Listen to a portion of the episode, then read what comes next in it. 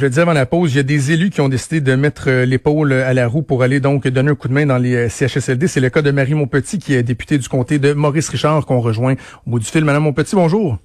Bonjour, Jonathan. Euh, les gens qui, qui, vous connaissent, bon, se souviennent de vous comme ministre de la Culture. Vous êtes critique en matière d'environnement. On vous entend beaucoup parler euh, en tant que membre de l'opposition depuis que le gouvernement de la CAQ est au pouvoir. Mais peut-être que certains ignorent que vous avez une expertise qui est absolument pertinente dans la crise actuelle. Vous avez été conseillère à la Fédération des euh, médecins résidents du Québec. Notamment, vous étiez responsable de la planification et de la répartition des effectifs médicaux. Tiens, tiens. Vous avez été chargée de projet et coordonnatrice au réseau de collaboration de, de recherche en soins de longue durée, comme dans le SLD CHSLD euh, au Centre d'épidémiologie clinique et de recherche en santé publique à l'hôpital général juif de Montréal. Dites-moi, est-ce que c'est ce bagage-là qui vous a poussé à répondre à l'appel et d'aller prêter euh, main forte dans les résidences? Ben oui, entre autres. moi, c'est ça, j'ai travaillé pour, euh, pour, pour simplifier la présentation de, de, ce CV un peu compliqué. j'ai travaillé une quinzaine d'années dans le dans le réseau de la santé avant d'être élu. Puis il y a quelques années là-dessus, au début, euh, au début de ma carrière, où je travaillais donc à l'hôpital Juif au Centre d'épidémiologie et de santé publique, mais je travaillais directement dans les dans les CHSLD à cette époque. Donc j'ai passé euh, près de trois ans à faire la tournée des CHSLD euh, pour faire de la recherche. moi, dans ma carrière, j'ai vu peut-être, je ne sais pas professionnellement, une centaine de CHSLD au Québec dans toutes les régions. Donc j'ai une bonne connaissance, si on veut, de, de la clientèle, du type de personnes qui se retrouvent là. Mhm. euh, c'est sûr que c'est une, une, expertise que je peux mettre à contribution, mais une fois qu'on a dit ça, je vous dirais que ce qui m'a poussé à y aller, c'est, le sens du devoir, c'est la c'est la situation euh, critique. Là, c'est vraiment vraiment critique. Hein, ce qui se ce qui se passe là, la situation est vraiment loin d'être sous contrôle. C'est ça qui m'a poussé à y aller. Bon, ben justement, contrairement à, d'autres qui euh, peut-être bon euh, entendent parler de ce que c'est un, centre de soins de longue durée, mais qui, qui n'y sont jamais allés, vous vous connaissiez ce milieu-là. Quelle est la différence entre ce que vous aviez en ce que vous avez connu, et ce que vous avez euh, constaté au CHSLD Berthiaume du Tremblay où vous êtes allé? Ben, je, je, m'attendais à ce que j'ai vu en termes de en termes de, de, de patients. C'est des patients qui sont les gens ne savent pas toujours, on appelle ça un, centre hospitalier de soins de longue durée, mais mhm. euh, la durée moyenne des gens qui sont en CHSLD, euh, la durée moyenne de séjour de, de vie, c'est moins de deux ans. Donc, c'est des gens qui sont souvent des troubles euh, cognitifs très avancés, sévères, beaucoup d'Alzheimer, donc beaucoup des gens qui font de l'errance aussi, niveau d'autonomie vraiment pas élevé, donc faut les nourrir, il faut les habiller. Euh, c'est très lourd, hein? c'est pour ça qu'on entend on entend beaucoup de personnel euh, depuis plusieurs années, puis ça s'alourdit de plus en plus comme on maintient les gens à domicile longtemps, mais veut, veut pas, ils arrivent en CHSLD de plus en plus tard dans leur euh, dans leur vie, donc de plus en plus hypothéqués, je vais le dire comme ça. Mais euh, ce qui euh, non, ce qui ce qui ce qui c'est ce, à quoi ben j'allais dire je m'y attendais pas, mais oui, je m'y attendais parce que c'est pour ça que je suis allée. C'est c'est le, le manque de personnel. là, en ce moment, il faut comprendre que dans les CHSLD, c'est les services de base essentiels qui ont de la difficulté à donner, c'est-à-dire nourrir puis hydrater des patients. C'est dramatique. Qu'est-ce que vous avez vu concrètement? Parce que je sais que les gens, je lisais des commentaires, les gens ont été euh, renversés par le témoignage de votre collègue Enrico Ciccone qui est euh, dans le journal notamment ce matin. Euh, qui dit qu'il en a carrément eu les, larmes aux yeux, que lui, il pensait s'en aller là, euh, laver des planchers, mais il a dû euh, changer des couches, nourrir des gens, les nettoyer, vu des, des, plaies ouvertes, etc. Est-ce que c'est un peu le, même, genre de portrait que vous avez vu, Mme Monpetit? Oui, ben autant, autant, comme je dis, je savais à quoi m'attendre. Donc le choc a peut-être été moins grand, mais mais c'est tough. Honnêtement, c'est vraiment, c'est vraiment tough. Euh, j'ai fini les journées, je suis euh, brûlée, physiquement brûlée, psychologiquement brûlée. Euh, on vit avec, on y reviendra, vous parliez de la détresse psychologique des employés, ben c'est ça le, le, contexte dans lequel on travaille. Hein. Chaque jour, il y a des employés qui sont testés positifs qui qui rentrent pas. Il y en a d'autres qui qui rentrent pas à cause de justement de de, de, de la, la détresse psychologique. Euh, mhm. Donc, ceux qui restent, c'est de plus en plus lourd. Euh, ah oui, moi, j'étais euh, j'étais très ébranlée des premières heures que j'ai passées là. de voir, ben, de voir, je vous dirais déjà le, le, le c'est beau de voir les employés dans leur travail. Une fois qu'on a dit ça, c'est touchant, c'est extrêmement noble ce qu'ils font. Là, ils sont avec les gens les plus les plus vulnérables de notre société dans un contexte qui est hyper difficile. Donc, euh, oui, j'ai eu les larmes aux yeux à, plusieurs à plusieurs reprises à travers. puis en même temps, tu sais, faut être un peu soldat. Il y a de la job à faire. Puis, c'est va à droite, va à gauche, fais ci, fais ça, va nourrir tel patient. Euh, c'est comme une espèce de mélange de, de, de faut faire la job, là, puis, euh, puis euh, de, de, de, de, vivre avec les émotions qui qui ont pas tant leur place en ce moment malheureusement.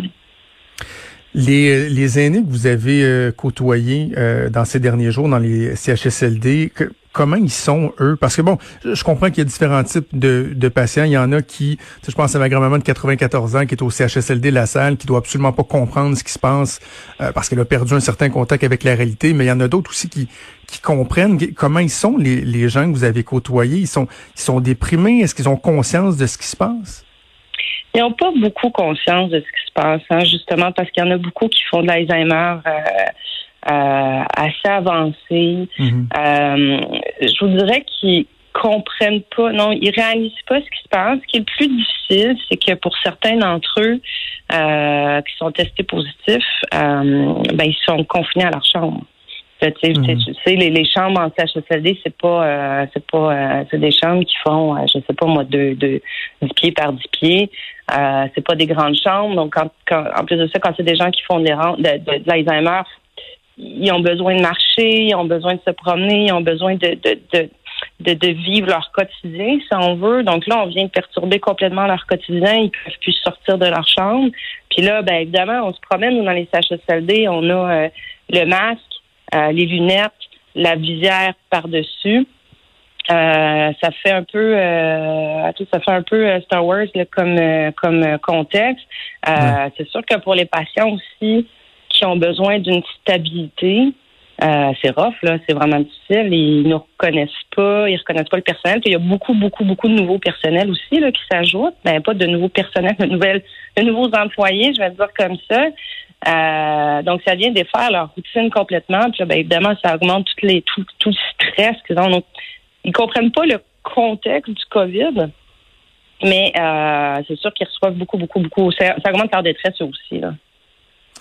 Vous avez parlé des, euh, des employés, de la détresse de leur situation. Les gens que vous avez côtoyés, euh, comment on pourrait qualifier leur état d'esprit? Je pense notamment à l'espèce de déconnexion entre le discours officiel des autorités et ce qu'on voit sur le plancher. Bon, par exemple, je, prends un exemple comme ça sur la disponibilité du matériel, alors qu'au niveau politique, on nous répète encore hier, on le disait que non, non, non, il n'y en a pas de problème, il n'y en a pas de problème.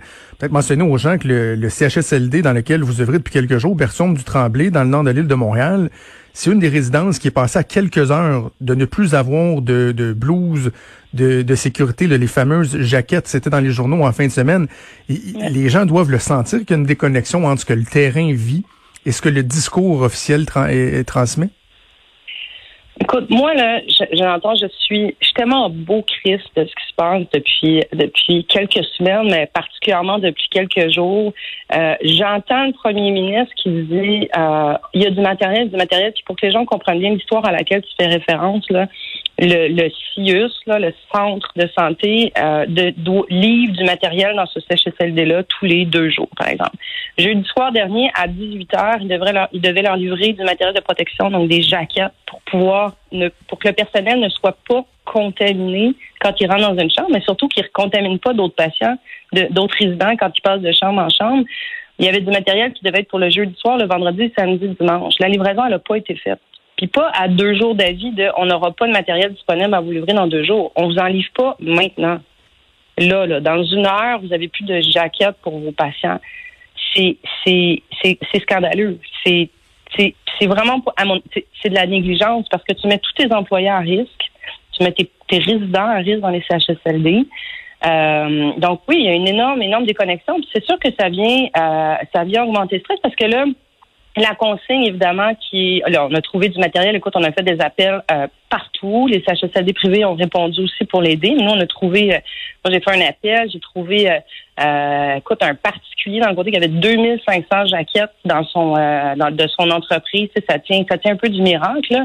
Mais une mhm. fois qu'on a dit ça, ben c'est sûr que le lien de confiance s'effrite avec le réseau.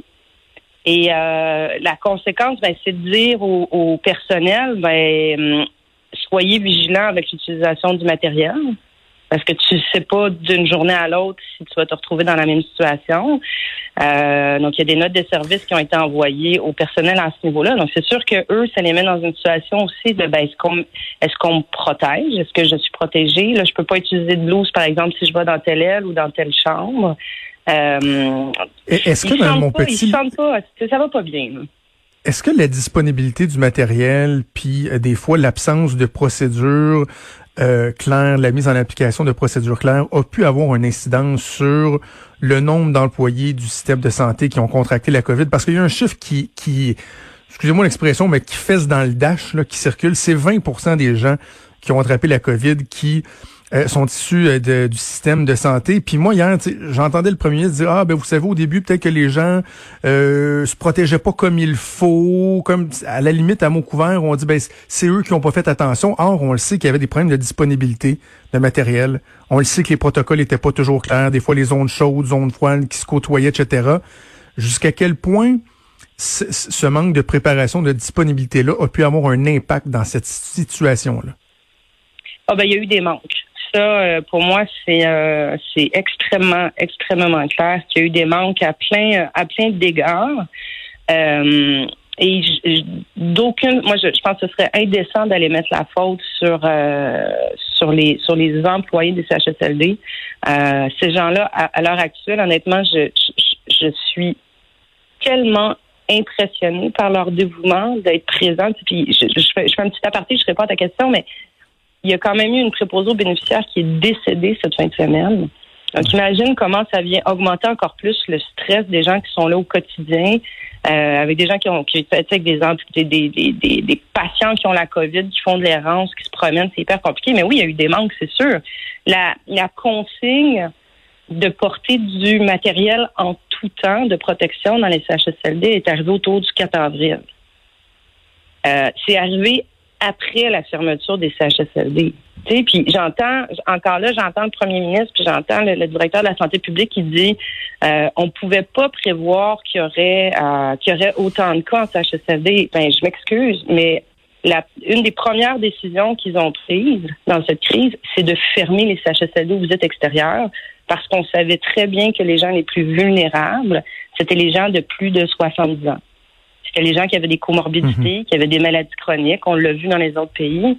Donc, comment ça se fait que euh, on n'a pas on n'a pas mis des protocoles en place beaucoup plus rapides justement pour le port du matériel de protection, pour aussi euh, éviter que des gens du personnel se promènent d'un CHSLD à l'autre? Euh, donc, tu sais, on se trouve dans une situation, ça, ça n'a pas été encadré non plus. Donc, on a des mhm. employés qui, qui, qui, qui l'ont qui l'ont probablement amenés d'un CHSLD à l'autre qui ont augmenté le nombre de foyers de contamination. Et euh, puis là, je veux dire, la situation dont on se parlait tout à l'heure sur on vous livre pas de matériel, tough luck, arrangez-vous, c'est jeudi dernier. Donc, on est encore en situation euh, où il manque du matériel et où, au-delà du manque de matériel, il n'y a même pas une, je trouve qu'il manque de vigilance par rapport à ça. Tu peux pas laisser un CHSLD dire organise-toi, je, te livre pas de, je ne te livre pas de matériel de protection. Ouais. Euh, j'entends les gens qui nous écoutent réfléchir, Mme mon petit, puis ils disent ouais, ben là, vous êtes député libéral, vous avez été ministre sous le gouvernement euh, de Philippe Couillard, et là, les gens ont le journal ce matin, regardent les, organigrammes des CIS et des cieux, sont entendus hier le premier ministre dire mais oui, tu sais, c'est vrai que c'est lourd. Il y a des gens qui disent, ben justement, il y a une structure qui a été mise en place il y a quelques années qui fait en sorte que peut-être que l'information circule mal, qu'il y a une lourdeur bureaucratique euh, qui a été euh, encore plus grande, qui a été euh, qui a été créée. Vous répondez quoi à ça?